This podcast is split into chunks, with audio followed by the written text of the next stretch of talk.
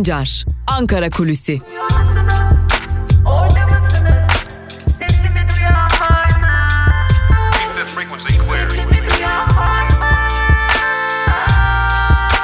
Özgürüz Radyo.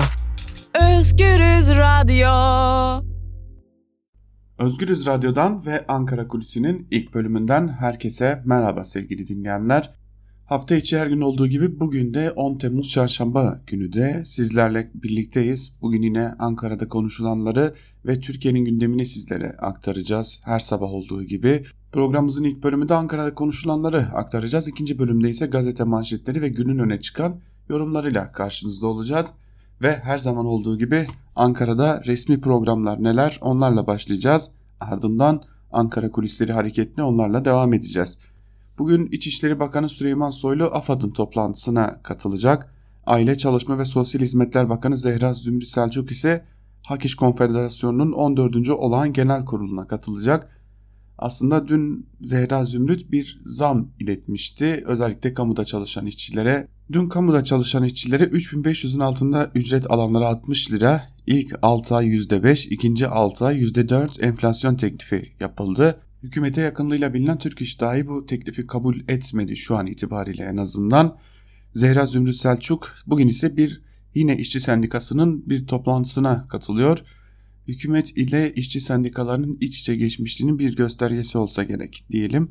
Bugün CHP Genel Başkanı Yardımcısı ve aynı zamanda parti sözcüsü Faik Öztürk'ün partisinin genel merkezinde bir basın toplantısı yapması bekleniyor gündeme ilişkin değerlendirmelerde bulunacak Faik Öztrak. Türkiye Büyük Millet Meclisi Genel Kurulu'nda ise Türkiye Turizm Tanıtım ve Geliştirme Ajansı hakkında kanun teklifi görüşmeleri yapılırken Plan ve Bütçe Komisyonu'nda ekonomide düzenlemeler içeren torba teklif ele alınacak. Tabii biz ekonomide düzenlemeler diyoruz ama çok kritik düzenlemelerden bahsediyoruz. Merkez Bankası'nın kanunu değiştirilecek. Artık doğrudan Merkez Bankası tüm müdahalelere açık olacak. Türkiye'de Merkez Bankası bağımsız mı değil mi tartışmalar uzun süredir devam ediyordu zaten. Bağımsız olmadığı yönünde çok ağırlıklı bir fikir birliği mevcuttu.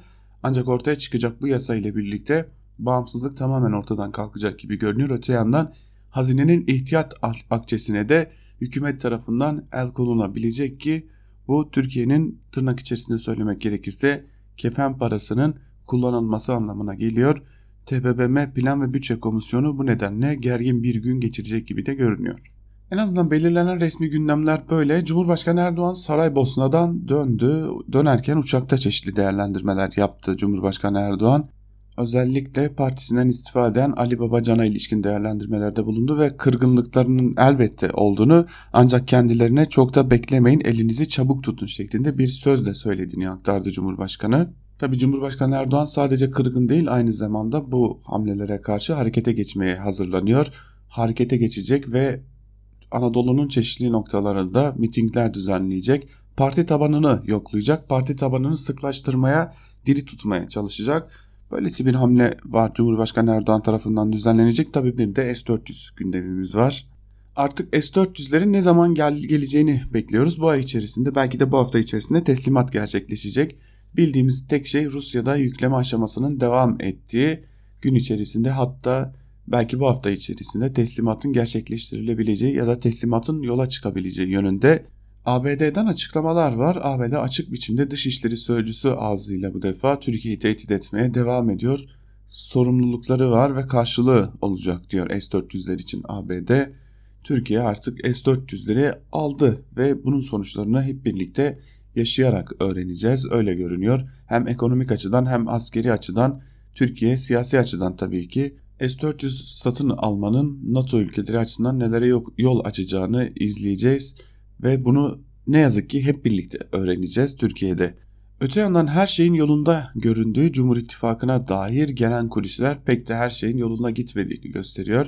Özellikle AKP ve MHP'nin başkanlık sistemi noktasında bir yol ayrımında, bir fikir ayrılığında olduğunu söylemekte fayda var.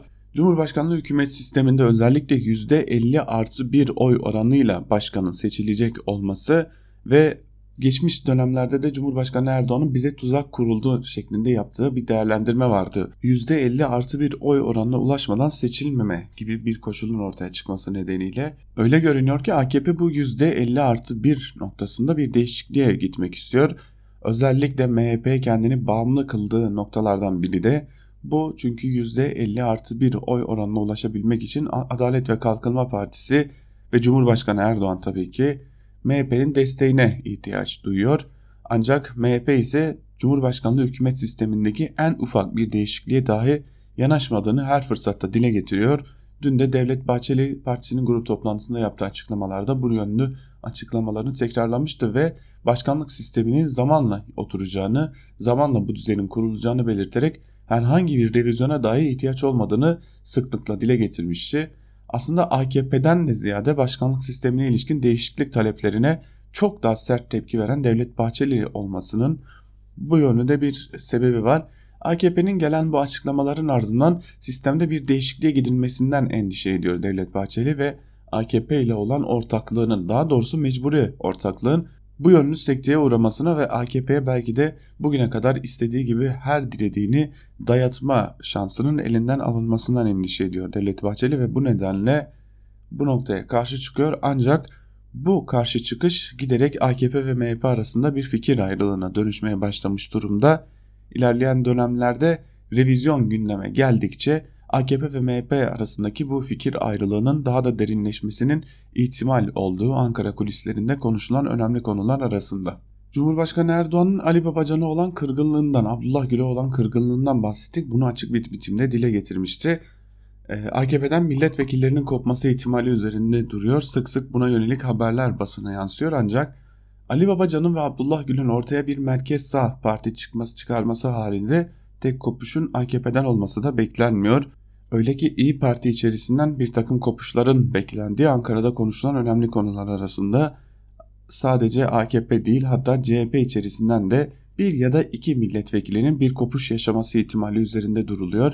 Ortaya çıkacak merkez sağ bir partiden hem İyi Parti hem de CHP'nin bu noktada bir takım fileler verebileceğinden bahsediliyor. Tabi bu noktada telaffuz edilen birkaç isim de var. Bunlar tecrübeli siyasetçiler ve daha önce de merkez sağ partilerde siyaset yapmış. Bugün İyi Parti ve Cumhuriyet Halk Partisi'nde siyaset yapan isimler. İlerleyen günlerde yeni partinin olgunlaşmaya başlamasıyla birlikte bu yönlü dirsek temaslarının da artması ve sadece AKP içerisinin değil özellikle İyi Parti'nin içinin de hareketlenmesi bekleniyor. Hem Ali Babacan hem Abdullah Gül gibi isimler harekete geçtikçe gibi görünüyor diyelim ve Ankara Kulisi'nin ilk bölümünü burada bitirelim. Programımızın ikinci bölümünde ise sizlerle gazete manşetlerini ve günün öne çıkan yorumlarını paylaşmak üzere bir kez daha bir araya geleceğiz. Bizden şimdilik küçük bir ara ancak siz Özgür Radyo'da kalmaya devam edin.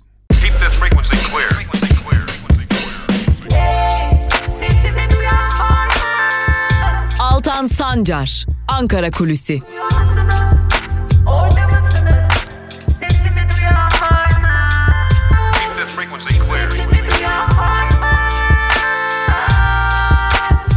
Özgürüz Radyo. Özgürüz Radyo. Ankara Kulisi'nin ikinci bölümüyle tekrar karşınızdayız sevgili dinleyenler. Programımızın ilk bölümünde Ankara'da konuşulanları aktarmıştık. İkinci bölümde ise gazete manşetleri ve günün öne çıkan yorumlarıyla karşınızda olacağız. Ve gazete manşetlerine her zaman olduğu gibi bugün de alternatif medya ile başlayacağız. İlk gazetemiz Yeni Yaşam gazetesi olacak. Yeni Yaşam gazetesi bugün çöküş turları manşetiyle çıkmış. Manşetin ayrıntılarında ise şu cümlelere yer veriliyor. AKP'nin kurucularından ve AKP iktidarlarında önemli görevler üstlenen Ali Babacan'ın AKP'den istifa ederek yeni parti kurma çalışmalarını başlatması tartışmaları da beraberinde getirdi. 11. Cumhurbaşkanı Abdullah Gül ile birlikte hareket eden Babacan'ın kuracağı partiye AKP'den çok sayıda kişinin geçeceği konuşuluyor. Yeni partiye geçecek milletvekilleriyle birlikte Babacan'ın mecliste grup kurabileceği belirtiliyor.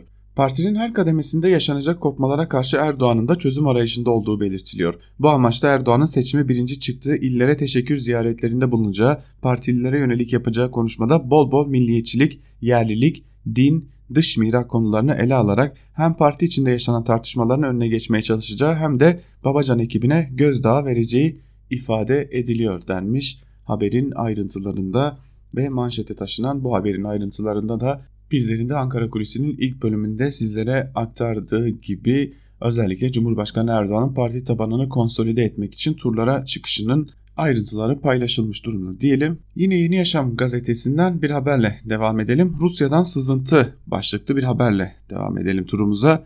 Türkiye Rusya'dan alacağı S-400'ler nedeniyle ABD ile büyük bir kriz yaşarken S-400'lerin nereye konuşulacağı da merak konusu. Bazı Rus internet siteleri askeri kaynaklara dayandırarak S-400'lerin Ankara'da konuşlandırılacağı yerin uzaydan çekilmiş fotoğrafını yayınladı. Rus basını Türkiye'den bir askeri yetkilinin Rus uçak savar sistemi özellikle Erdoğan'ın da bulunduğu Ankara'yı füzelerden koruyacak sözlerine yer verdi. 8 Temmuz'da yayınlanan bir haberde S-400 bataryalarının biri Ankara'ya diğeri de Türkiye'nin güneydoğusuna yerleştirilecek denilirken Azerbaycan ya da Katar'a kurulmasının da tartışıldığı ifade edildi. Aynı sitede İlya Polonski imzalı analizde ise Rusya Türk Silahlı Kuvvetlerine nasıl bakmalı, ortak müttefiki mi, partneri mi yoksa muhtemel düşman mı sorularını sorması dikkat çekti deniyor haberin ayrıntılarında sevgili dinleyenler. Evrensel Gazetesi ile devam edelim. Evrensel Gazetesi bugün işçinin tazminatıyla pat patronu kalkındıracaklar manşetiyle çıkmış. Manşetin ayrıntılarına da hep birlikte göz atalım. Kalkınma planı hayata geçerse kıdem tazminatı fona devredilerek işçilerin elinden alınacak. Fonda biriken para sermayenin kullanabilmesi için emekçilerin katılımının zorunlu tutulduğu bireysel emeklilik sistemine entegre edilecek. Planı değerlendiren akademisyen Özgür Müftüoğlu toplumun kaynaklarını sermayeye aktarmanın bir aracı dedi, sendikacıları eleştirdi. Bilecik'te çeşitli iş kollarında çalışan işçiler kıdem tazminatının fona devredilmek istenmesine tepki gösterdi. Vallahi ateşle oynamasınlar. Kimin yanacağı belli olmaz. Bu sözlerde kıdem tazminatının fona devredilmesini eleştiren işçilere ait sevgili dinleyenler. Kıdem tazminatının fona devredilmesini işçiler ateşle oynamak şeklinde değerlendiriyorlar. Emek dünyasıyla başladık. Emek dünyasından bir haberle devam edelim. Evrensel Gazetesi'nden kamu işçisine %5 dayatması başlıklı bir haber. Kamuda çalışan 500 bini aşkın işçiyi ilgilendiren kamu sözleşmelerinde seçim süresince masaya oturan hükümetin ilk teklifi %5 artı 4 oldu. Türk İş Başkanı Atalay bu rakamın kabul edilemez olduğunu söyledi. Hükümet tarafından belirlenen YHK bir süre önce Tüpraş'ta patronun teklifinin de gerisinde %6 zamla sözleşmeyi bağıtlamıştı deniyor haberin ayrıntılarında. Yani artık işçilerin gideceği yüksek hakem kurulu bile patronların ya da hükümetin getirdiği teklifin altına düşebilir iması daha önce Tüpraş'ta işçilere verilmişti. İlerleyen günlerde daha da geriye düşeceği günler gelebilir. İşçiler tam anlamıyla bir kıskaçta böylesi bir ekonomik kriz içerisindeyken aynı zamanda. Cumhuriyet ile devam edelim. Cumhuriyet gazetesi FETÖ iceberg'i manşetiyle çıkmış ve o manşetin ayrıntılarında şunlara yer veriliyor. FETÖ'nün siyasi ayağının açığa çıkarılmadığı ve örgüt üyelerinin hala kamuda aktif olduğu tartışılırken İstanbul Cumhuriyet Başsavcılığı buzdağının görünmeyen yüzüne dikkat çekti. Başsavcılık Türk Silahlı Kuvvetleri'nde deşifre olmayan FETÖ'cülerin deşifre olanlardan daha fazla olduğunu açıkladı. Emekli subaylar ve CHP'nin hukukçu parti meclis üyesi İlhan Cihaner savcılık tespitinin mutlaka dikkate alınması gerektiğini belirtti. Emekli Tüm General Ahmet Yavuz bir kısım örgüt mensubunu sakladılar diyerek yalnızca orduda değil iktidar partisinin içerisinde de örgüt üyelerinin olduğunu söyledi. Eski Cumhuriyet Başsavcısı Cihaner bu sızmaya yol verenlerden hesap sorulmadan ve sorun çözülmeden ülkenin güvende olamayacağını ifade ederek ülkenin tüm birimlerinin iktidarıyla muhalefetiyle bu duruma kafa yorma, yorması lazım. Bir daha darbe girişiminin yapılıp yapılmayacağını kimse kestiremez dedi. Kumpas davalarının mağdurları Hakim Albay Ahmet Zeki Üçok ve Deniz Kurmay Albay Ali Yasin Türker Türk Silahlı Kuvvetleri'nde 60-70 bin civarında FETÖ ile bağlantılı kişi var. FETÖ'yü darbeye bağlantılarla sınırlamak doğru değil. 2010'dan sonra Türk Silahlı Kuvvetleri'ne giren herkese şüphe ile bakılmalı yorumunu yaptı deniyor. Cumhuriyet gazetesinde yer alan habere göre eğer ortada doluşan bu söz konusu rakamlar gerçekse Türkiye yolun yolu yarılamamış bile demek mümkün. Hala bir takım tehlikelerle karşı karşıya gibi de görünüyor aslında İstanbul Cumhuriyet Başsavcılığı'nın verdiği rakamlara göre Tabii Türk Silahlı Kuvvetleri'nde durum buyken kamuda durum nasıl acaba diye de ekstra düşünmek gerekiyor. Peki haksız yere ihraç edilenler ne olacak diye de bir daha akıllara başka sorular da gelmiyor değil diyelim. Cumhuriyet Gazetesi'nden kalkınma harem selamlık olacak başlıklı haber ile devam edelim. İktidarın meclise sunduğu ve 2019-2023 dönemini kapsayan 11. kalkınma planına göre kamu mallarının satışına tam gaz devam edilecek bütçeye yük eleştirilerine karşın Kanal İstanbul ile 3 katlı İstanbul Tüneli de kamu özel işbirliği modeliyle yapılacak. BES'te kalma süresi uzatılacak, kıdem tazminatı BES için alınacak. Cumhurbaşkanı Erdoğan'ın Japonya'da ziyaret ettiği ve Türkiye'de de kurulacağını açıkladığı sadece kadınların girebildiği kadın üniversiteleri yaşama geçirilecek deniyor. Haberin ayrıntılarında tabi haliyle sormak gerekiyor kalkınma bunun neresinde diye. Cumhuriyet gazetesini burada noktalayalım. Bir gün gazetesiyle devam edelim. Bir gün gazetesinin bugünkü manşetinde ise hükümet işçiyle dalga geçiyor sözleri yer alıyor. O manşetin ayrıntılarında ise gazete şu sözlere yer vermiş. Yaklaşık 200 bin işçinin merakla beklediği toplu görüşmeler başladı. Hükümet ilk 6 ay için %5, ikinci 6 ay için %4 önerdi. Türk İş'in talebi en düşük brüt çıplak ücretin 3500 liraya çıkarılıp 300 lira seyyanen zam yapılması, birinci yıl için ilk 6 ayda %15, sonraki 1,5 yıl boyunca da 6 ayda bir enflasyon artı %3 refah payıydı. Türk İş Başkanı Ergun Atalay hükümetten gelen teklife tepki gösterdi. Atalay elektriğe %50 zam gelmiş, çaya şekere tüpe %35-40-45 civarında zam var. Enflasyon bizim hesabımıza göre %17 olduğu halde diyorlar ki %5. Bunun kabul edilebilecek bir tarafı yok. Hükümet çağırırsa geliriz, çağırmazsa bir talebimiz olmaz diye konuştu deniyor haberin ayrıntılarında. Tabi söz konusu Türk iş olunca işçinin, emekçinin bir yerde aklına soru işaretleri geliyor. Genellikle Türk iş başta tepki gösterip daha sonra hükümetin talebini kabul eden bir seyir izledi geçmişte. Bugün de yine şimdilik tepki gösteren Türk işin ilerleyen günlerde bunu kabul etmesi ihtimali de işçileri korkutmuyor değil diyelim ve bir gün gazetesinden bir, bir haberi sizlerle paylaşalım. Bugün önemli bir gün. Bugün Ali İsmail Korkmaz'ı anıyoruz. Gezi direnişi sırasında Eskişehir'de linç edilerek katledilmişti Ali İsmail Korkmaz. Bugün Ali İsmail Korkmaz'ı yitirişimizin yıl dönümü Sönmeyen Ateş Ali İsmail Korkmaz başlıklı bir haber yer alıyor Bir Gün gazetesinde. Ali İsmail Korkmaz'ın polis tarafından dövülerek öldürülmesinin bugün 6. yıl dönümü. Gezi direnişi esnasında Eskişehir'de henüz 19 yaşında öldürülen Ali İsmail'i anma törenleri saat 18'de Antakya 2. mezarlığındaki kabrine ziyaretle başlayacak. Sümerler Amfiteyatro'daki anma gecesi ise saat 20'de. Abisi Gürkan Korkmaz, Ali İsmail bir ateş oldu içimizde. Bizi yakan ama binlerce gence ışık tutan bir ateş. Bu umudu ve ışığı büyütmek için bir araya geliyoruz dedi diye de Ali İsmail Korkmaz'ın anma programına dair ayrıntıları paylaşmış Bir Gün Gazetesi haberde. Bugün bir önemli gelişme daha olacak. Onu da yakından takip edeceğiz. İntihar değil cinayet Şule Çet için adalet başlıklı Bir Gün Gazetesi'nde yer alan haberi paylaşalım sizlerle. Üniversite öğrencisi 22 yaşındaki Şule Çetin geçen yıl Ankara'da bir plazanın 20. katından düşerek şüpheli bir şekilde yaşamını yitirmesiyle ilgili davanın 3. duruşması bugün görülecek. Dava öncesinde sanık Berk Akand'ın olay günü kullandığı telefon yerine başka bir telefonu incelemek üzere mahkemeye sunduğu ortaya çıktı. Ankara 31. Ağır Ceza Mahkemesi'nde görülecek davaya çok sayıda kadın örgütü de çağrı yaptı. Sanık avukatlarının hazırlattığı raporda bir kadının bir erkekle tenha yerde içki içmeyi kabul etmesi cinsel rıza anlamına gelir gibi skandal ifadeler yer almış. Şule'nin babasına ekonomik durumu sorularak kızına sahip çıksaydın denilmişti diye de Şule Çet davasının son durumu aktarılmış bir gün gazetesinde. Tabi biz de bugün Özgürüz Radyo olarak Şule Çet davasında yaşanacak olan gelişmeleri sizlere Özgürüz Radyo'da anı anına aktarmaya devam edeceğiz diyelim. Biz gazete manşetlerine devam edelim. Sözcüye geçelim. Sözcü gazetesi neresi yalan, neresi iftira, neresi algı manşetiyle çıkmış bugün. Yazarımız Deniz Zeyrek kayyum valinin İstanbul Büyükşehir Belediyesi'ndeki 51 günlük bilançosunu yazdı. Hemen yalan, iftira, algı denildi.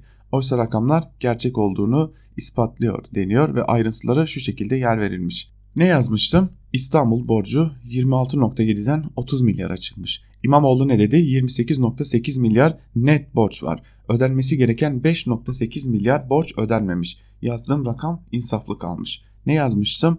İstanbul Büyükşehir Belediyesi'nin kasasından sadece 16 Haziran'da 1.7 milyar TL çıkmış. İmamoğlu ne açıkladı? 1.7 milyar TL harcanmış. Üstelik o para kara gün parasıymış. Erken çekilip harcanmış. Ne yazmıştım? 31 Mart'ta 82 bin olan personel sayısı 84.500'e çıkmış.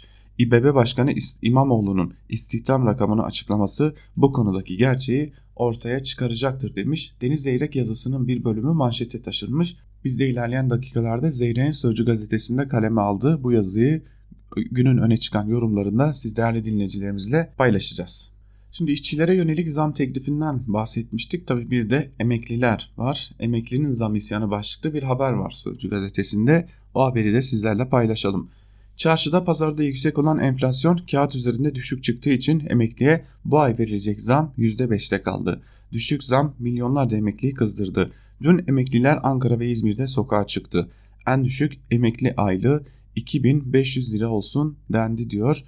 Haberin ayrıntılarında gerçekten de emeklilerin çok küçük bir talebi var. En düşük maaş 2500 lira olsun deniyor. 2500 lira bile bugün bu ülkede ne yazık ki yükselen enflasyon karşısında ailelerin geçimini sağlayamayacak rakam olarak ortaya çıkıyor. Ancak emeklilerin böylesi bir talebi var.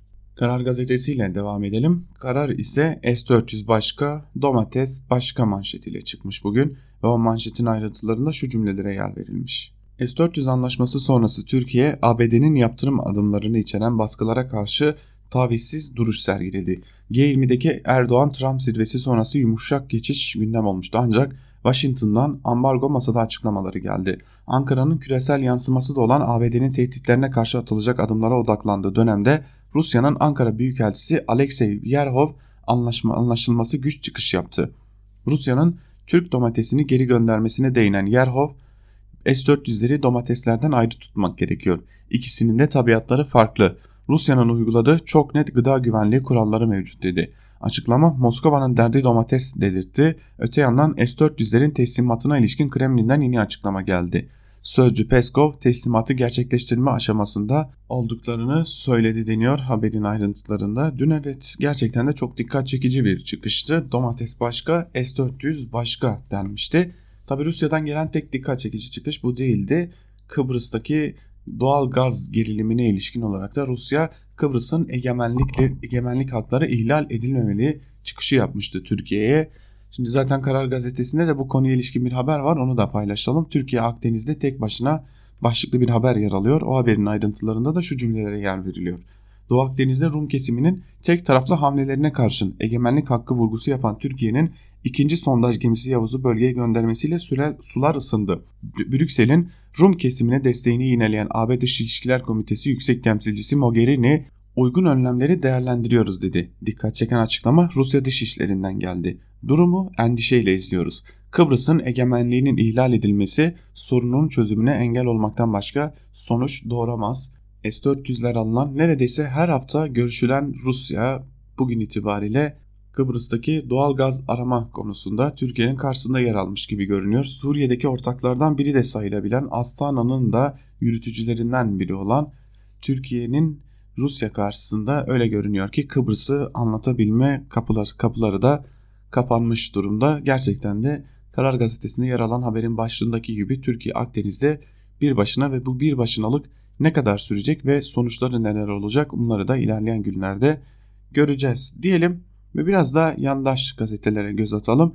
Yandaş gazetelerin bir bölümünde bugün dikkat çekilen çekici bir biçimde ortak başlıklar yer alıyor. Cumhurbaşkanı Erdoğan'ın Ankara Kulisi programının ilk bölümünde sizlere aktardığımız ümmeti parçalamayın çıkışı bazı yandaş gazetelerde manşet olmuş durumda. Ali Babacan ve Abdullah Gül'e yönelik bu çıkış. Tabi oraya geçeceğiz ancak Milliyet gazetesiyle başlayalım. Gücüne göre vergi manşetiyle çıkmış Milliyet gazetesi. Umarım attığı başlığa inanıyordur diyelim ve ayrıntıları verelim sizlere.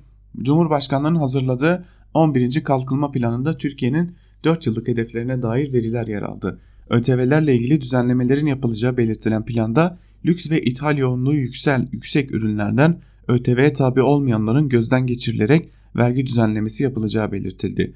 Ödeme gücüne göre artan oranda vergilendirmeye yönelik mekanizmalar kurulacak. Plana göre yolsuzluklarla mücadele amacıyla kamu görevlilerinin mal beyanlarının doğruluğu araştırılacak. Kamu ihaleleri internette yayınlanacak. Kamu görevi sırasında elde edilen bilgilerin nüfuzun ve sağlanan uzmanlığın görevden ayrıldıktan sonra kamu aleyhine ve özel çıkar temin için kullanılmasının engellenmesine yönelik düzenlemeler yapılacak denmiş haberin ayrıntılarında. Oysa biz gerçekliği biliyoruz ki zaten Berat Albayrak tarafından da dile getirilen bir gerçek. Vergiler tabana yayılacak demişti ekonominin başındaki isim Berat Albayrak. Milliyet gazetesinden bir haberle devam edelim. Dava terk edilmez başlıklı bir haber. Cumhurbaşkanı Erdoğan'ın sözleri aslında bunlar. Değerlendirmiş Cumhurbaşkanı Erdoğan ve Bosna Hersek dönüşü uçakta gazetecilerinin sorularını yanıtlamış. Erdoğan Ali Babacan'ın istifasına yönelik soru üzerine de bizim dava arkadaşlığımızda bir şey var. Dava terk edilmez. Başbakanlık koltuğuna oturanların nereden nereye geldikleri malum. Cumhurbaşkanlığı makamına oturanlar ayrıldıktan sonra partisine üye dahi olmadı. Şimdi Ali Bey de rahatlıkla istifasını vermiştir. Daha önce de ayrılanlar oldu. Bunları hatırlayan var mı dedi.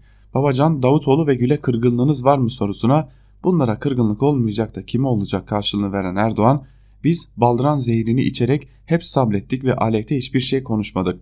Bakın İstanbul seçimlerinde Binali Bey ile ilgili bir tane olumlu ifade kullanmadılar. Referandumda hayır oyu kullandılar. Ama biz konuşmadık. Herkesin yaptığı yanına diye konuştu deniyor haberin ayrıntılarında. Artık AKP içerisindeki o ayrılık iyice ayyuka çıkmış durumda ve Cumhurbaşkanı Erdoğan da buna olan kırgınlığını net bir biçimde dile getiriyor. Hürriyet ile devam edelim. Hürriyet gazetesi yerli bitcoin manşetiyle çıkmış bugün. Manşetin ayrıntılarında ise şu cümlelere yer veriliyor. Türkiye'nin 2023'e kadar ekonomik, sosyal ve eğitim alanında izleyeceği politikalar 11. kalkınma planıyla netleştirildi. Plana göre Bitcoin benzeri sanal para çıkarılacak deniyor. Haberin ayrıntılarında Milliyet ve Hürriyet'ten ardı ardına 11. kalkınma planıyla ilgili ayrıntıları paylaştık sizlerle. Ancak hiçbiri az önce Evrensel Gazetesi'nde Bir Gün Gazetesi'nde olan o ayrıntıları vermedi. Bunu çok net biçimde görüyoruz. Hiçbir şekilde bu kalkınma planı içerisinde emekçilerin kadem tazminatına el uzatılacağına dair bir ayrıntıyı görmek mümkün değil. Bunu da rahatlıkla görüyoruz. Hürriyet gazetesi de tam da Milliyet gazetesinin mizampajına göre düzenlenmiş. Yine sol tarafta parçalamaya hakkınız yok başlıklı bir haber yer alıyor. Ahmet Hakan'ın Cumhurbaşkanı Erdoğan'ın bilmem dediği Cumhurbaşkanı Erdoğan'ın uçağından bildirdiği yazı da yer alıyor. Bu yazıyı da ilerleyen dakikalarda sizlerle paylaşacağız. Diyelim Sabah gazetesiyle devam edelim. Sabah gazetesi 8 aylık hükümetler dönemi kapandı manşetiyle çıkmış. Manşetin ayrıntıları ise şöyle. Başkan Erdoğan referandum tartışmasına son noktayı koydu. Bu ülkede 8 ayda bir hükümetlerin değiştiği dönemler oldu. Artık biz bunları yaşamak istemiyoruz.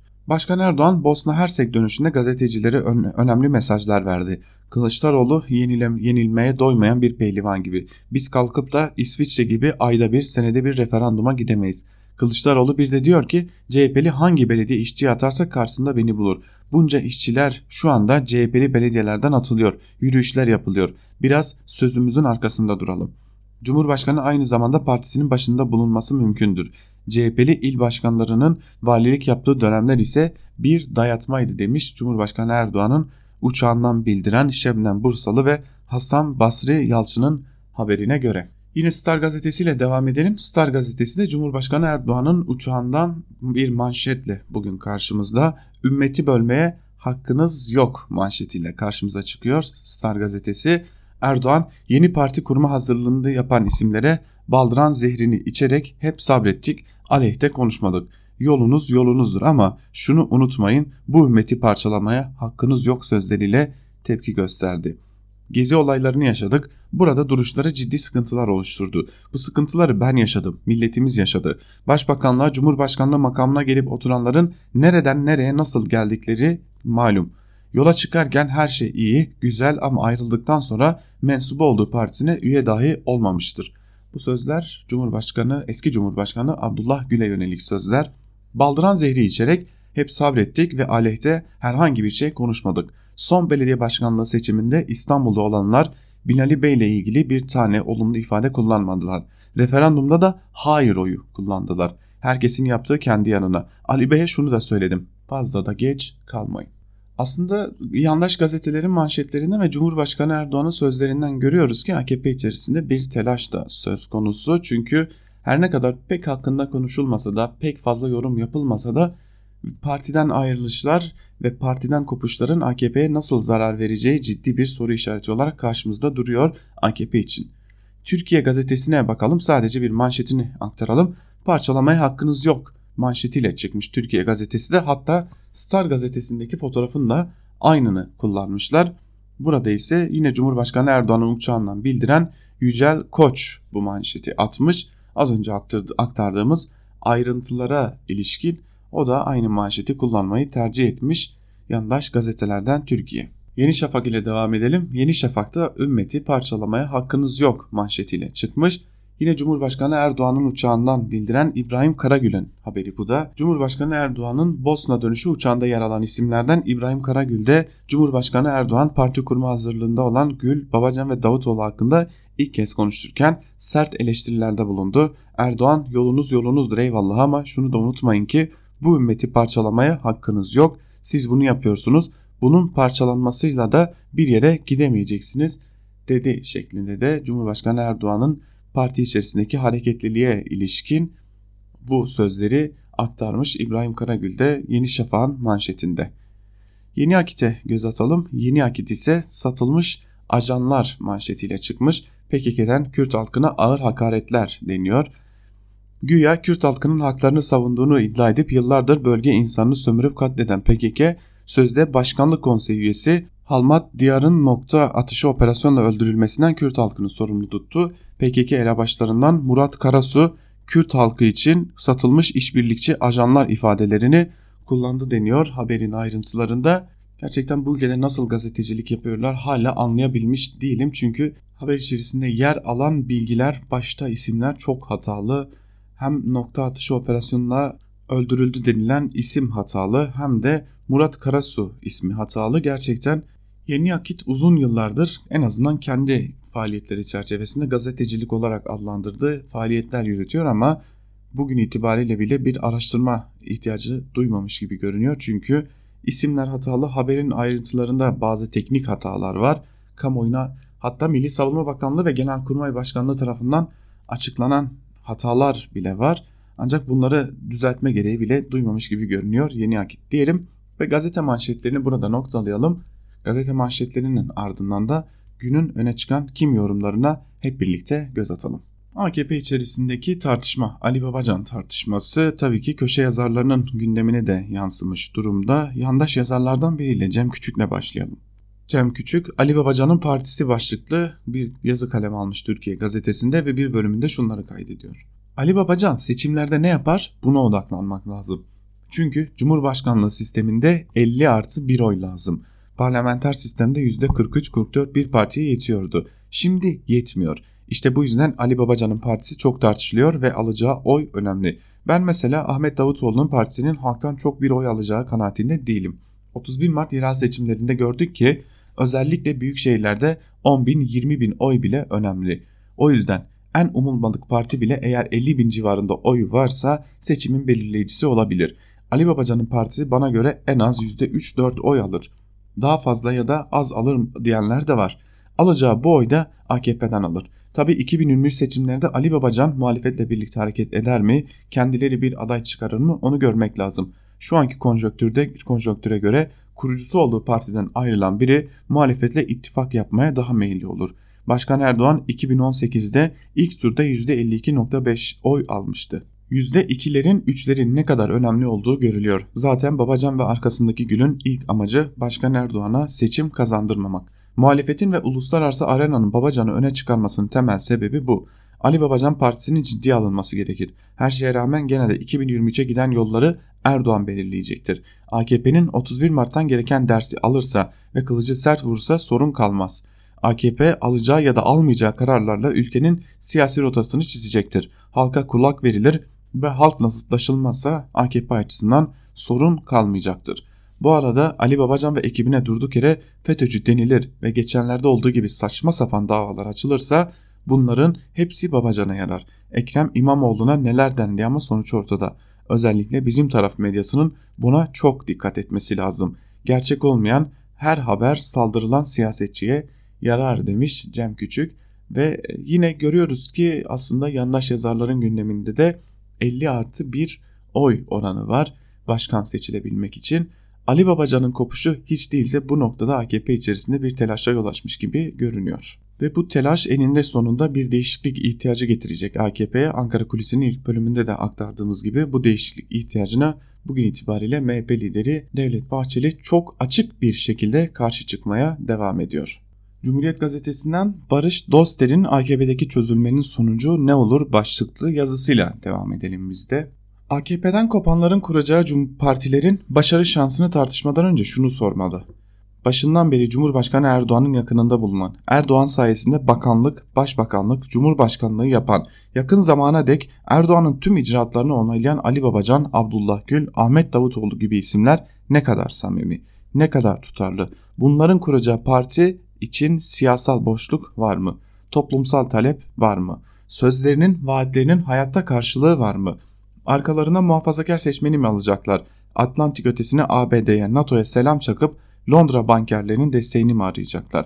Ali Babacan biraz da gençliğine güvenip Fransa Cumhurbaşkanı Emmanuel Macron'un yaptığı gibi bir siyaseti mi benimseyecek? Bir zamanlar Turgut Özal'ın yaptığı gibi dört eğilimi birleştirme iddiasıyla mı yola çıkacak? Hesabını AKP'nin ANAP gibi hızla eriyeceği üzerine yapanlar yanılıyorlar.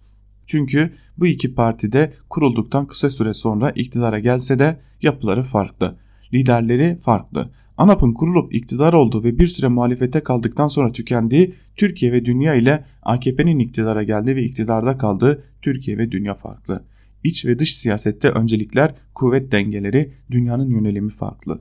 İktidarı besleyen ve ondan beslenen sermaye çevrelerinin ilgi alanları, iş sahaları farklı.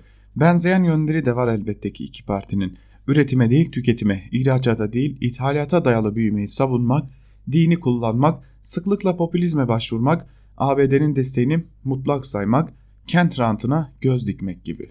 Kısacası çözülmekte olan AKP'nin iniş hızını sadece bu partinin icraatları, halkın bıkkınlığı, AKP'den kopanların çabası belirlemeyecek.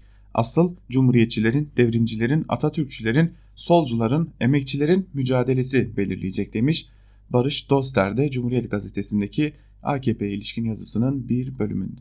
Bu konuya dair yazılara devam edeceğiz ancak şimdi Sözcü gazetesinden Deniz Zeyre'ye göz atalım. Hani yalan, iftira ve algıydı başlıklı bir yazı kalemi almış. Sözcü gazetesinin manşetini aktarırken de sizlere paylaşmıştık. Biraz daha ayrıntılarıyla yazıya bakalım. Deniz Zeyrek geçtiğimiz günlerde gündeme bomba gibi düşen o yazısının ikincisinde aslında iddialarını savunmaya devam ettiği ve iddialarının doğruluğunu ortaya koyduğu yazısının ikincisinde neler aktarmış onlara da bakalım. 7 Temmuz pazar günü yayınlanan 51 günlük bilanço başlıklı yazımla ilgili bir durum yaşadım. Önce İstanbul Valiliği bir açıklama yaptı. Özetle 51 günlük harcamanın rutin olduğunu, borçlanma olmadığını ve alınan personelin de geçici olduğunu duyurdu. Açıklamanın finalinde yalan ve iftiralara yargıda hesaplaşmaktan söz ediliyordu. Sonra Yunanistan'da İmamoğlu'nu istiyor hipoteziyle Trabzon'da Ekrem İmamoğlu hakkında Pontus algısı yaratmaya çalışan ağzı da iyi, iyi laf yapan bir belediye başkanı aldı sazı, sazı eline algı, yalan, iftira. Nihayetinde İmamoğlu rakamları açıkladı. Biz de canlı canlı izledik. Şimdi gelin bakalım ne yazmışım, durum neymiş, ne yazmıştım. İstanbul'un borcu 26.7'den 30 milyara çıkmış. İmamoğlu ne dedi? 28.8 milyar TL net borç var ve bugüne dek ödenmesi gereken 5.8 milyar borç ödenmemiş. Bu ne anlama geliyor? İstanbul'un borçları 31 Mart'a göre sadece 2.1 milyar TL artmamış ödenmiş olması gereken ve ödenmeyen parasal karşılığı da başka yerlere harcanmış 5.8 milyar TL de ekstra borç kalmış. Yani gelecek kasaya girecek 5.8 milyar TL şimdiden harcanmış. Resmi olarak olmasa da fiilen borçlanılmış. Ne yazmıştım? İBB'nin kasasından sadece 16 Haziran'da 1.7 milyar TL çıkmış. İmamoğlu ne açıkladı? 1.7 milyar TL açıklanmış. Üstelik o para Temmuz'da maliyeden belediyeye verilmesi gereken 1.7 milyar TL'lik kara gün parasıymış ve erken çekilip harcanmış. Türkiye tarihinde ilk kez olmuş diyen İmamoğlu'nun kasada maaşlar ve vergiler için para bırakılması gerekirken belediye ile iş yapmış kişilerin geçmişe dair borçlarını kapamak öncelenmiştir sözleri de harcamaların apar topar nereye yapıldığını gösteriyor. İmamoğlu'nun o 51 günde 980 milyon TL'nin bir haftada nasıl harcandığını anlatırken yüzüne yansıyan şaşkınlığı fark ettiniz mi? Ne demiştim? 31 Mart'ta 82 bin olan personel sayısı 84.500'e çıkmış. Valilik açıklamasında sadece ihtiyaç doğrultusunda personel alımı yapıldığı söylendi. Hatta 883 kişilik can kurtaran temizlik ve güvenlik personeli örnek verildi. İmamoğlu'nun 31 Mart 23 Haziran arasındaki istihdam rakamını açıklaması bu konudaki gerçeği de ortaya çıkaracaktır. Soruyorum şimdi neresi yalan, neresi iftira, neresi algı? Bir çift sözüm de hem İstanbul Valisi hem de İstanbul Meclisi'ndeki AKP grubu ile iyi geçinme kaygısıyla hareket ettiğini düşündüğüm İmamoğlu'na. Benim yazım üzerinden sözcüye de falan AKP'liye yanıt verirken orada Vali Bey'in şahsına dönük yanlış ifadeler vardır. Bunu ben de biliyorum. Şimdi yapacağım sunumda doğru ifadeleri aktaracağım. O da gazeteciyi bağlar dediniz. Gazetecilik hayatım boyunca ister sıradan vatandaş olsun ister en üst düzey devlet görevlisi. Hiç kimsenin şahsına ilişkin olumsuz değerlendirme yapmadım, yapmam. Bu ilkeyle söz konusu yazımda da Sayın Valinin şahsına dönük tek bir yanlış ifade kullanmadım. Evet o yazı beni bağlar ama yazıda dikkat çektiğim israf ve savrukluk 16 milyon İstanbullu adına hem Sayın Vali hem İmamoğlu'nu bağlar demiş Deniz Zeyrek'te yazısında. Gazete Duvar'dan Kemalcan'ın yazısıyla devam edelim. Demiri değil oyunu soğutmak başlıklı bir yazı kalemi almış Can ve yazısının bir bölümünde de şu cümlelere yer veriyor. Çok erkenden gündemden düşen demiri soğutma çıkışını bir siyasi yumuşamanın başlangıcı olarak okumaya niyet edenler Erdoğan tarafından açıklanan yargı reformunu örnek gösteriyorlardı. Son gelen bilgiler meclisin tatile girmeden önceki gündeminde konunun yer almayacağı şeklinde. Ayrıca kulis haberleri MHP ve AKP içinde pakete önemli itirazların olduğu yolunda. Nasıl sonuç vereceği tartışmalı yasal mahkemelerin duruma ve havaya göre belirsizlik gösteren uygulamalarının sürmesi anlamına geliyor. En azından yargı uygulamalarının bir süre daha tehdit, lütuf düzeninde işlemeye devam etmesi edeceği inancının canlı kalması kuvvetle muhtemel. Yeni bir çözüm süreci üzerine kurulan spekülasyonlar da artık iktidarın yaklaşımından daha geniş bir pencereyi işaret ederek dillendiriliyor. Geçtiğimiz hafta sonu yayınlanan SETA'nın yabancı yayın kuruluşlarında çalışan gazetecileri fişleyen raporu bazı konulardaki akıl yürütmede pek bir değişiklik olmayacağını, olacaksa da henüz bununla fazla hissettiril hissettirilmediğini gösteriyor. Yazılan şeyin bilimsel olarak şöyle dursun, anlamlı olduğunu söylemek bile mümkün değil. Niyetini saklamayan, saklama gereği duymayan rapor, daha önce onlarcasını gördüğümüz andışlardan ve tıpkı onlar gibi iki amacı var. Birincisi bir grup gazeteci isimleriyle işaret ederek takip altında olma tedirginliğine sokmak, ikincisi bürokrasiden siyasetçilere kadar yetkili etkili isimlere medya ilişkilerinde mesafe ayarı vermek. Geçtiğimiz hafta sonu ODTÜ'de yaşanan Kavaklık'taki ağaç katliamı olayını da haklı ve sivil direniş girişimlerine verilecek cevaplar konusunda örnek olarak değerlendirmek mümkün. İktidar açısından bu okulun ve kendi atadıkları rektörün temsil ettikleri doğrudan taraf olmalarını gerektiriyor. Bu yüzden polis yine bir üniversite kampüsünde boy gösterdi. Yan yana olmaması gereken ağaç ve gaz yine bir araya geldi. Öğrencilerin, yerel yönetimin, muhalefet partilerinin ve meslek örgütlerinin itiraz ve müdahale hakları kolluk güçleri eliyle engellenmek istendi. İktidar çevresinin AKP içinden çıkabilecek artık çıkacağı da iyice netleşmiş yeni parti girişimlerine açıktan bir saldırganlıkla karşılık vermiyor olması da oyunu soğutma paketinin bir parçası gibi duruyor. Abdullah Gül'ün Cumhurbaşkanlığı adaylığı söz konusu olduğunda verilen reaksiyonun düzeyi ile kıyaslandığında şimdiki sakinliğin çok şaşırtıcı olduğu açıkça görülüyor. Kimi yakından ilişkili kimi tamamen alakasız çeşitli alanlardaki bu benzer göstergeler derli toplu bir stratejiden çok zamanı yönetebilme ihtiyacının ürünü hemen bütün acil kriz başlıklarındaki şaşırtıcı hareketsizlik, bildik yöntemlerin değişimi için ne işaret ne hazırlık olması, inat ve kibir görüntüsünün ardına saklanmaya çalışan çaresizlik, hamlesizlik, zamanı ve ritmi kontrol ederek durumun dengelenmeye çalışılması, büyük seçim yenilgisini yaratan stratejisizlik krizi ve sonuçları yönetmedi konusunda da devam ediyor demiş Kemal Can da ve AKP'nin bir stratejisi olmadığını Aksine zamanı kullanmaya çalıştığını, zamana oynamaya çalıştığını dile getirmiş. Şimdi kaç gündür hatta seçim öncesinden bu yana bir konuyu konuşuyoruz. İhtiyat akçesi aktarılacak mı aktarılmayacak mı diye. Bu konuya ilişkin yine gazete duvardan Mühtan Sağlam'ın ateşe körükle gitmek ihtiyat akçesi hazineye aktarılıyor başlıklı bir yazısı var. Onun da bir bölümünü paylaşalım. İhtiyat akçesi şirketlerde yaygın olarak kullanılan bir tedbir. Genel olarak ihtiyat akçesi doğabilecek risklere karşı şirketi korumak ve acil durumlarda kullanılmak üzere şirketlerin yıllık net karının belli oranda ayrılan ve ortaklara dağıtılmayıp şirket bünyesinde bir çeşit yedek sermaye olarak tutulan para. Peki Merkez Bankası ile bunun ne alakası var? Merkez Bankası ile bu durumun yakından ilişkili çünkü Türkiye Cumhuriyeti Merkez Bankası da bir şirket. Merkez Bankası şirketinin %55 hissesi hazineye, geri kalan %45'i kurum ve şahıslara ait. Şirket modelinden görmeye alışkın olduğumuz ihtiyat akçesi yönteminin kullanılma sebebi de bu. Benzer biçimde istisnaları ve özel durumu hariç Merkez Bankası da diğer şirketler gibi Türk Ticaret Kanunu'na tabi. Merkez Bankası Kanunu'nun 60. maddesine göre yıllık net karının %20'sini genel kanuni yedek akçe olarak ayırmak zorunda. Kanun uyarınca Merkez Bankası'nın kasasında artı 40 milyar lira ihtiyat akçesi birikti. Basınla paylaşılan kanun teklifindeki 6. madde ihtiyat akçesini düzenliyor. Maddeye göre 1211 sayılı kanuna aşağıdaki geçici madde eklenecek.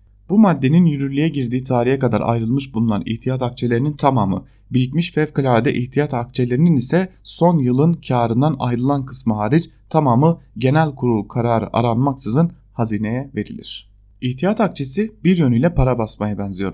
Basit bir örnekle açıklarsak piyasada birer lirası olan 5 kişi var. 5 tane de ürün var. Her biri her bir kişi 1 liraya bir bir ürün alabiliyor. Siz bu kişilere birer lira daha dağıtıyorsunuz. İhtiyat akçesini kullanarak. 5 kişinin 10 lirası var. Ancak hala 5 ürün var. Ürün sayısı artmıyor. Yani talep fazla, arz kısıtlı. Bu 5 kişi ellerindeki 10 lirayla bu 5 üründen almaya çalışır. Ne olur peki? Ürünler ortalama 2 liraya gider. Yine her, her kişi bir ürün alır. Sonuç olarak herkes birer ürün aldı ancak ilk seferden farklı olarak 1 lira değil 2 lira ödedi. Yani ürünün fiyatı iki katına çıktı. İşte bu enflasyondur. Piyasaya para sürmekte, ihtiyat akçesi kullanmakta bu basit hesapta olduğu üzere enflasyona neden olur. Peki her zaman enflasyon mu yaratır? Hayır. Eğer ürün sayısını artıracak verimli ve geri dönüşü hızlı bir modelle hareket ederseniz yani ürün sayısını artırırsanız bu lanetten kurtulursunuz. Ancak biliyorsunuz ki hazine üretimi arttırmaktan ziyade harcadığı parayı yerine koymaya yani açığı kapatmaya çalışıyor demiş Mühtan Sağlam'da ve çok basit bir örnekle ihtiyat akçesinin enflasyonu nasıl yükselteceğini de ortaya koymuş. Hürriyet gazetesinden Abdülkadir Selvi ile devam edelim. Seçimler 2023'e kalır mı başlıklı yazısının ilgili kısmını sizlerle paylaşalım. Krizleri başarıyla yöneten İmamoğlu bu kez İstanbul'u iyi yönetme sınavı ile karşı karşıya. Bir süredir Ankara'daki Türkiye Büyük Millet Meclisi'nden ziyade İstanbul Büyükşehir Belediye Meclisi toplantılarının izlenen olmasının bir nedeni de bu. İmamoğlu'nun şahsında yeni dönemden duyulan umut 25 yıl sonra İstanbul'un 9,5 puan farkıyla kazanılmasıyla birlikte büyük bir karizma edindi. İmamoğlu'na şans tanınması gerektiğine inanıyorum. O nedenle ilk günden yapılan karizmanın sıradanlaşması gibi yorumları erken buluyorum. Haksızlık edildiğini düşünüyorum. Ama İmamoğlu'nun karizmanın sıradanlaşması tehlikesine karşı dikkatli olması gerektiğini de düşünüyorum. İmamoğlu bir anlamda geleceğin yükünü taşıyor omuzlarında. Ama 2023 seçimlerinde en belirleyici unsur Ekrem İmamoğlu'nun başarısı ya da başarısızlığı olacak. Tabi seçimler 2023'e kalırsa. Seçim yorgunu olan Türkiye 4,5 yıl seçimsiz bir dönem geçirmeli. Ancak yeni partilerin kurulacağı ortaya çıktıkça Ankara'da yeni seçim tarihleri konuşulmaya başlandı. Seçimler 2023'e kalır diyenlerin sesi daha az çıkıyor. Aslında bu sonucu bir yerde Cumhurbaşkanı Erdoğan'ın tırnak içerisinde söylemek gerekirse teşekkür ziyaretleri de belirleyecek. Teşekkür ziyaretlerinden Cumhurbaşkanı Erdoğan'ın edineceği izlenim Türkiye'nin erken seçim için yol haritasını da çıkarmış olacak. Şimdi AKP içerisindeki %50 artı bir tartışmalarına dair Star gazetesinden Ersoy Dede'nin de bir yazısı var. Hiçbir sistem tartışmasız değildir başlıklı bir yazı kaleme almış ve bir bölümünde şunları aktarıyor. Genel yayın yönetmenimiz Nuh Albayrak siyasete çok, tartışılacak bir öneri sundu. Başkanlık sistemi kalsın %50 şartı kalksın diyor. 16 Nisan şüphesiz ki Kur'an ayeti gibi inmedi. İnsanlar oturdular ve en sağlıklı hükümet modeli hangisi olacaksa bunun üzerine kafa yordular. Bazı konular teorik olarak tartışmasız çok mükemmel gibi görünse de hayata geçtiğinde bekleneni vermeyebilir. Misal stratejik derinlik kitabını okurken de heyecanlanmıştık değil mi? Ama fos çıktı. Cumhurbaşkanlığı hükümet sistemi de her yanıyla mükemmel bir sistem değil elbette. Henüz parlamenter sistemin ürettiği arızalar ortadan kalkmadan başkanlık sistemine geçince ister istemez belli sıkıntılar yaşanıyor. Örneğin Türkiye'de Cumhuriyetçiler ve Demokratlar gibi iki partili bir yapı henüz tesis edilmeden %50 artı bir arayışının gerçekçi olmadığını gördük. Partileri yapay ittifaklara zorlamaktansa %50 artı bir şartını tartışmaya açmak daha rasyonel değil mi diye de soruyor Ersoy Dede yazısının bir bölümünde. Tabi buradaki yapay ittifak Cumhur İttifakı mı? Cumhur İttifakı içerisinde yer alan MHP'nin hiçbir şekilde değişikliğe kapı açmayan tavrını nasıl yorumlamalı? İlerleyen günlerde yeni bir tartışma gündemimiz var öyle görünüyor. Geçtiğimiz günlerde hatırlarsanız HDP'nin önceki dönem tutuklu eş genel başkanı Selahattin Demirtaş bir tweet zinciri yapmıştı ve burada ismi geçenlerden biri de Yasin Aktay'da eski AKP'li şimdinin Yeni Şafak yazarı. Yeni Şafak'ta Yasin Aktay Demirtaş'a ve DTK'ye şahitlik edeceksek başlıklı bir yazı kaleme almış. Bir bölümünde de şunları kaydediyor. Demirtaş'ın tüm olaylarla ilgili de bir savunması vardır elbet orasına karışmam. Karışmama neden olan benim adımı anarak kendini savunması. Savunmasını özetlediği tweetlerden birinde şöyle demiş. Suçlamaya konu olan DTK toplantılarının bazılarına kaderin cilvesine bakın ki AKP milletvekilleri Galip Ensarioğlu ve Yasin Aktay ile birlikte katılmıştık. Hepsi de basına açık legal toplantılardı. Söz konusu faaliyetlerin bir suç tarafı varsa bizi de şahit değil suç ortağı olarak ihbar etmiş oluyor anlaşılan.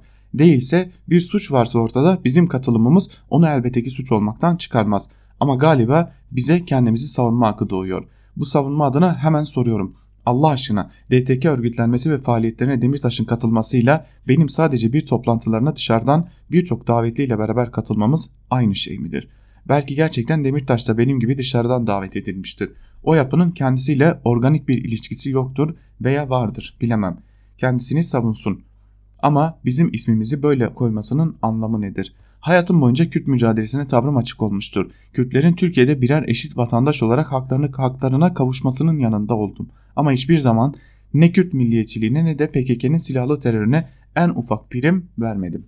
PKK'nın silah bırakması ve Türkiye'de bir normalleşmenin yaşanması doğrultusunda hem Türkiye için hem de bizzat Kürt halkının yararı için sorumlu bir vatandaş olarak elimden gelen katkıyı yapmaya çalıştım. O günlerde de böyle bir süreç işliyordu. Demirtaş'ın dediği gibi toplantılara değil sadece bir toplantıya ve kendisiyle beraber değil kendi başıma katılmış kendi görüşlerimi de ifade etmiştim. O toplantıdan sonra yazdığım yazıdan iktibas da yapmış Demirtaş. Oysa aynı yazıda iktibas ettiği paragrafın devamı da var ve bu benim o gün bir defa davet üzerine katılmış olduğum toplantıda söylediklerimi ve o toplantı hakkındaki izlenimlerimi ifade ediyor.